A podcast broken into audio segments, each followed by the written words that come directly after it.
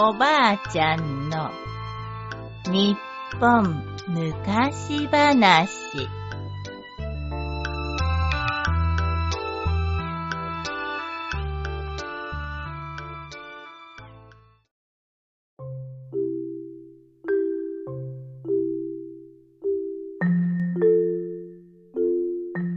大飯ぐらいは損をする。むかしむかし、お殿様がかごに揺られて家来たちと散歩を楽しんでいると、一人で田んぼを耕している百姓がいました。百姓の名前は九一郎と言います。その九一郎に家来の一人が尋ねました。これこれ、この辺りに金剛院というお寺があるそうだが、どちらの方に行けばよいのだ？すると男は使っていた隙を片手で持ち上げて、それならあちらへ行きなされ。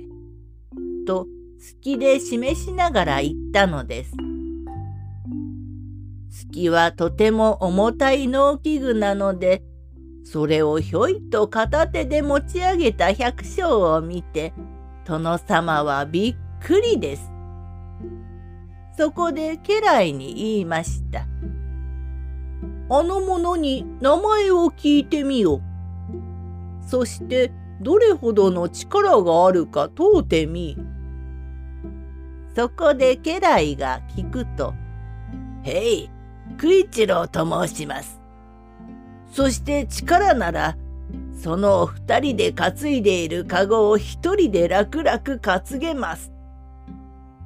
そう言って、九一郎は両手で大きな石を持ってきて、籠の一方にくくりつけると、肩にひょいっと担いで、そのまま歩き出したのです。